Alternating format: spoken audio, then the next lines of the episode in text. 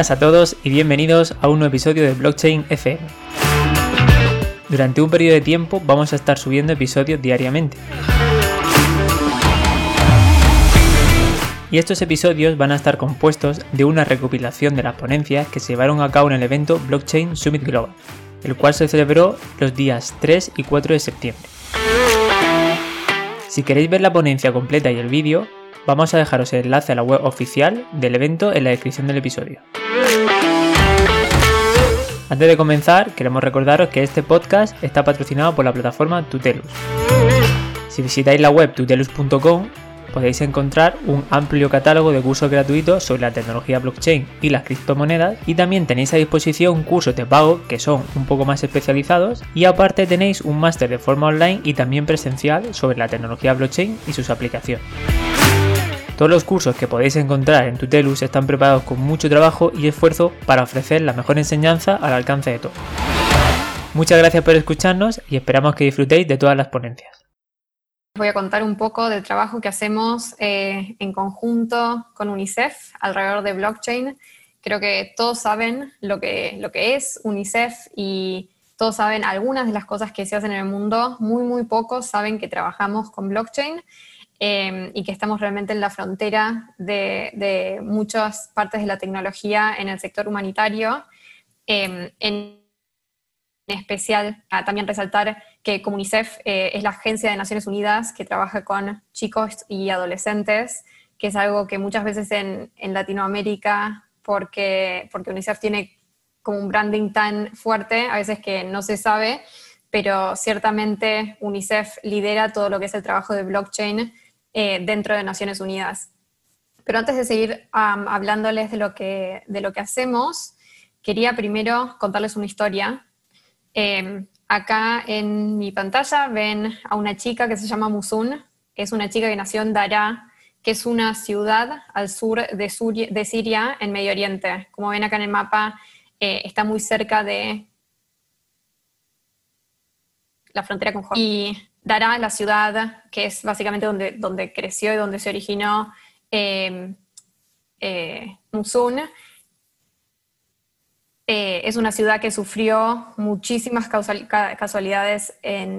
a lo largo de los últimos años. Acá en esta foto es, es cuando pueden ver una foto real de lo que es hoy esta ciudad, Daraa, en el sur de Siria. Y si se, si se preguntan qué pasó, eh, lo que resulta es que Siria tiene el mismo gobierno hace ya 50 años, ciertamente sin elecciones, y en marzo del 2011, ya hace casi 10 años, el pueblo decidió hacer protestas pacíficas para pedir reformas democráticas y el gobierno rápidamente respondió con violencia y una muerte se convirtió en miles. Desde el 2011 entonces que el país está en una guerra civil que hoy generó casi medio millón de muertos y 5 millones de refugiados. Musun, esta chica que les, que les mostré antes, vio el comienzo de la guerra pero en el 2012, como consecuencia de los bombardeos, tuvo que dejar de ir a la escuela. Meses más tarde, el padre no pudo ir más a trabajar y al no saber cuándo o dónde iba a ser el próximo ataque, Musón terminó sin poder salir de la casa, incluso muchos, muchos años antes de, las restricciones que quizás hoy tenemos en varios lugares eh, por COVID. Em, y en el 2013, cuando ya tenía 13 años, la familia se escapó y por suerte pudo entrar a un campo de refugiados en Jordania, que es algo como lo que ven en esta foto. Y se imaginan, se pueden imaginar lo que es vivir dentro de, unas, dentro de estas carpas. Creo que si están escuchando esta, este broadcast y si, están, si son parte de esta conferencia, la realidad en la que, que probablemente viven está muy, muy distanciada de esta realidad. Sé que muchos de nosotros tuvimos que cambiar nuestro estilo de vida y cambiar eh, nuestra rutina y, ciertamente eh, vimos muchísimas dificultades estos últimos meses a raíz de la pandemia, pero imagínense la situación de pandemia en estos campos de refugiados donde el distanciamiento social es todavía muchísimo más difícil, donde eh, quedarse en tu casa es quedarte en el medio de una cosa, adentro de una carpa con toda tu familia grande. Em, y bueno, y más allá de eso, la, falta de electricidad eh, que quizás hoy hace que todos nos conectemos y tengamos esa sensación de cercanía y que podamos seguir informándonos, que obviamente en estos campos es muchísimo más, más difícil. Entonces algo que quería destacar es que a fines del año pasado habían 70 millones de personas desplazadas globalmente, eh, ya sea a raíz de conflictos, violencia eh, o violaciones de derechos humanos, más o menos 25 millones de refugiados, 40 millones de desplazados forzadamente y 3 millones de personas en búsqueda de asilo. Y para que se den quizás una idea más gráfica, eh, hoy hay una persona que pasa a ser desplazada cada dos segundos. O sea, tardás más tiempo en decir esa frase que el tiempo que una persona se convierte en una persona desplazada. Son 30 personas por minuto y básicamente 900 personas Em, en la duración de lo que es esta charla que, hoy estamos teniendo. Entonces, obviamente eso presenta un desafío, pero quería darles una idea de los muchos desafíos que UNICEF lidia de manera diaria, muchísimos desafíos humanitarios, ya sea de, em, con personas refugiadas, saneamiento, salud, educación, en diferentes partes del mundo. Y sin embargo, quería resaltar un poco también esta historia porque a raíz de todas las dificultades con, eh, con la situación en la que viven los refugiados, es que en el 2017 se hizo la primera campaña en UNICEF usando criptomonedas, que fue la primera experiencia, em, la primera experiencia realmente dentro de, Naciones, dentro de Naciones Unidas y dentro de UNICEF, donde se empezó a usar el potencial y quizás los beneficios de las criptomonedas en el sector humanitario para invitar a la gente a que eh, mine y a raíz de eso juntar fondos en criptomonedas para utilizar esos fondos para ayudar a la gente refugiada. Y bueno, esto, como ven acá un poco en la historia, fue una de las primeras, eh, primeras interacciones con blockchain y, ciertamente abrió el camino para trabajar con diferentes elementos. Y hoy por hoy, yo estoy en el equipo de UNICEF Innovation, eh, que es un equipo que trabaja evaluando, investigando cuáles son las nuevas tecnologías de frontera eh, para justamente ayudar la agenda que tenemos de resolver problemáticas que afectan a chicos y adolescentes eh, alrededor del mundo. Blockchain ciertamente es una de las principales áreas y dentro de blockchain mi equipo se concentra en tres, en tres vértices. Una es la parte de aprendizaje, otra es la parte de prototipos internos de cómo podemos usar blockchain o criptomonedas para agilizar nuestros procesos. Y por tercera parte está el fondo de inversión con el cual invertimos en proyectos externos de startups que están desarrollando más, más también para resolver problemáticas sociales un poco para darles la visibilidad en cuanto a lo que hacemos eh, dentro de aprendizaje. Hacemos varios eventos que tratamos de también dar a conocer el potencial de la tecnología para el sector humanitario. También hacemos dentro de ellos hackatones. Eh, en Latinoamérica hicimos hace dos años también, un año y medio, un hackatón en, en México con 100, 100 personas que justamente se, hizo para buscar soluciones para gente, gente refugiada. También, eh, como les decía, en UNICEF somos la agencia dentro de Naciones Unidas que lidera todo este, todo este trabajo em, alrededor de blockchain y criptomonedas. Entonces, algo que hacemos es, dentro de Naciones Unidas, em, enseñamos y compartimos todo lo que hacemos para que otras agencias también empiecen a explorar cómo usar esta tecnología para mejorar sus programas. Y somos parte de esta network que se llama el UNIN o UN Innovation Network, que también facilita estas conversaciones internamente dentro de las agencias de Naciones Unidas. Prototipos, también tenemos varios. Uno se concentra, que es el Atrium, en justamente es una, es una mm, herramienta de colaboración que usamos también para facilitar este aprendizaje que otras agencias y otra gente que está fuera de nuestro equipo aprenda. Eh, estamos usando, estamos experimentando con smart contracts para, eh, para que el sistema de, procurement que usamos internamente sea más ágil. Y por último, estamos participando en un proyecto que UNICEF tiene eh, fuera de blockchain, que es como, o sea, se llama Giga, y es cómo conectamos a cada escuela del mundo eh, a Internet y a cada chico, o sea, cada estudiante con la oportunidad que Internet eh, facilita. Entonces, del lado de blockchain estamos explorando cómo podemos eh,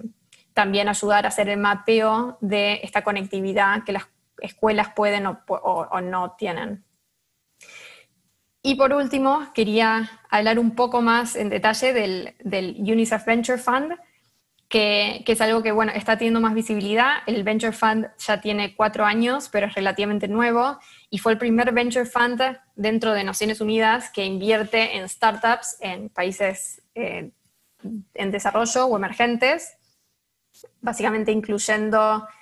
a startups que vienen de todo el mundo, excepto Estados Unidos, Canadá, eh,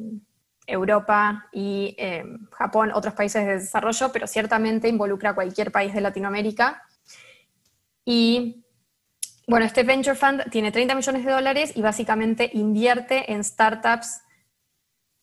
básicamente de frontera. Como ven acá, son startups que nosotros decimos que están como en este, en este overlap, donde están en, en industrias que son financieramente sustentables, pero también tienen el potencial de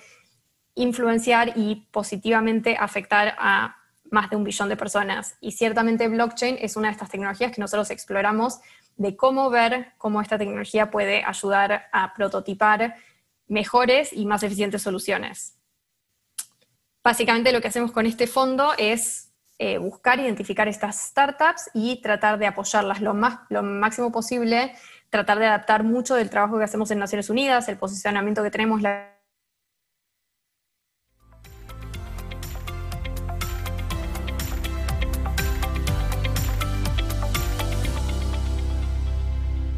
la visibilidad que tenemos digitales eh, escalables. Bueno, como les decía, entonces las startups con las que trabajamos, como sé que muchos de ustedes eh, están liderando startups, me parece importante resaltar que eh, ciertamente son startups, empresas privadas que están trabajando con, bueno, como les decía antes, blockchain, una de las tecnologías, también invertimos en otras como ciencia de datos, inteligencia artificial, drones, realidad virtual, pero blockchain ciertamente, eh, calculo que la mayor parte de ustedes están interesados en esa tecnología, es una de las principales.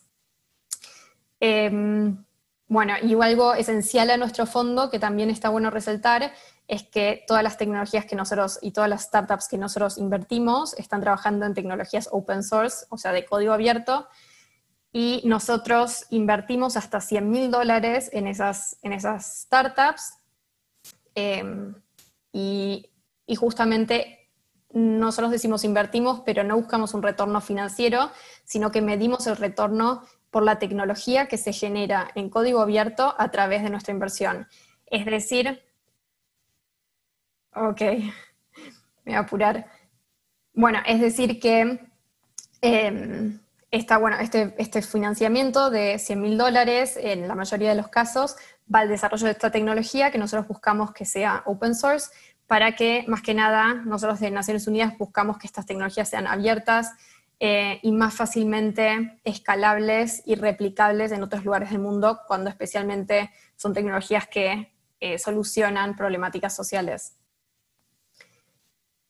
Acá les daba mm, como un snapshot general una vez que invertimos, las startups forman parte de nuestro portafolio por un año y en este año nosotros realmente las ayudamos más allá del financiamiento con un montón de apoyo para que las startups crezcan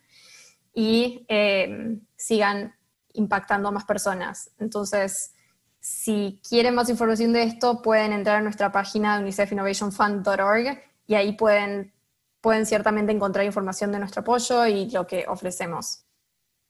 pero quería resaltar que hasta hoy hicimos 100 inversiones en más de 50 países y estas inversiones hoy del fondo las hacemos en dólares, o sea, hasta 100 mil dólares, pero también las hacemos en criptomonedas. Hoy hacemos inversiones en Bitcoin o Ether. Em, un poco todo lo que hacemos en UNICEF Innovation es explorar cómo estas tecnologías también ayudan y agilizan los procesos. Entonces, eh, tenemos esto, esto que se llama el Crypto Fund, que es como un, subfondo dentro del Venture Fund con el que eh, hacemos estas inversiones en criptomonedas y también estamos dándole más visibilidad a dónde están yendo los fondos de nuestro fondo de inversión. Y bien rápido, antes de que se me termine el tiempo, les quería hablar quizás de dos ejemplos, uno en Latinoamérica, eh, otro en Asia, pero uno en Latinoamérica es, por ejemplo, Prescripto, es una, para que se den una idea de, los tipos de, startups en las que invertimos, es una startup que está usando blockchain para dar mayor visibilidad eh, a las prescripciones, para, para las prescripciones médicas que los, los doctores le dan a los pacientes. Como saben, en la mayor parte de los países de Latinoamérica uno va al médico, el médico te da un papel con, con, el, con la